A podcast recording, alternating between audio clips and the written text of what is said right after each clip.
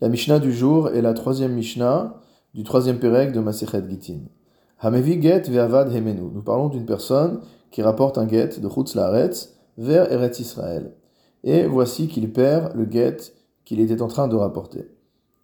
La Mishnah nous dit que Metzao altar kacher. Si jamais il retrouve le get immédiatement, le get reste kacher. Il n'y a pas de doute que c'est bien le get qu'il avait perdu. Veim lav pasoul. Si par contre il se passe un certain temps avant qu'il retrouve le guet, alors le guet est invalide.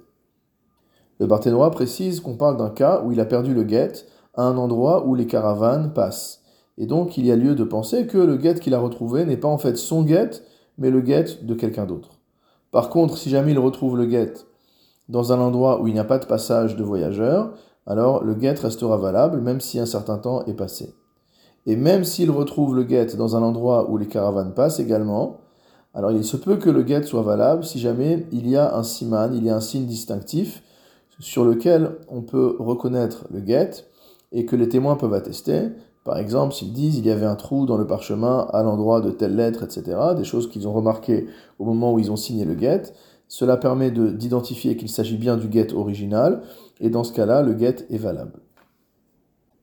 Metzao bachafisa o bidluskema. Si jamais il retrouve le get dans un sachet ou alors dans une enveloppe, dans une, euh, un portefeuille dans lequel il avait rangé ce guet, immakiro. Si jamais l'endroit dans lequel le guet a été rangé, c'est quelque chose qu'il reconnaît, c'est une pochette qui lui appartient, il la reconnaît. Dans ce cas-là, kacher, on considère que le guet est kacher. La Mishnah aborde un nouveau sujet. Hamevi get zaken ochole. Celui qui rapporte un guet et qui, lorsqu'il a quitté le mari, il l'a laissé vieux ou alors malade.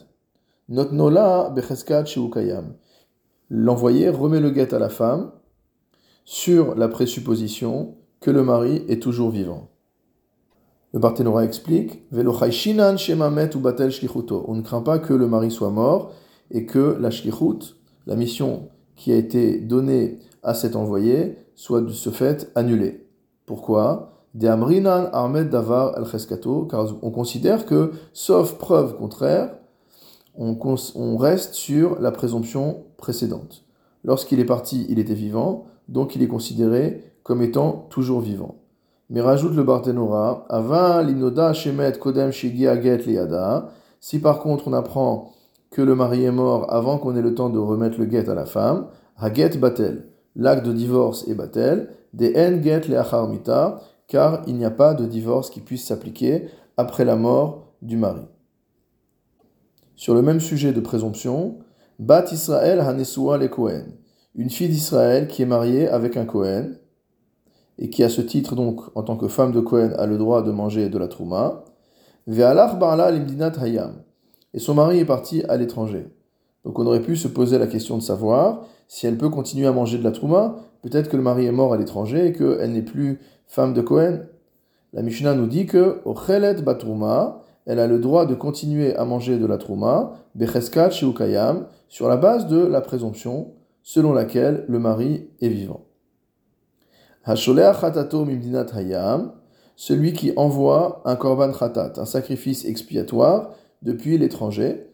Donc il y avait des juifs qui vivaient en dehors de Eretz Israël, même à l'époque du Beth Amikdash, et qui pouvaient avoir envie, ou besoin en l'occurrence, d'envoyer des sacrifices à Jérusalem. Dans ce cas-là, Makrivin, Ota, Becheskat, Sheukayam. De la même manière, lorsque l'animal arrive à Jérusalem, on va l'offrir en Korban Khatat sur la base de la présomption selon laquelle le propriétaire du Korban est vivant et on ne craint pas qu'il soit mort entre le moment où il a envoyé le sacrifice à Jérusalem et le moment où le sacrifice est prêt à être exécuté.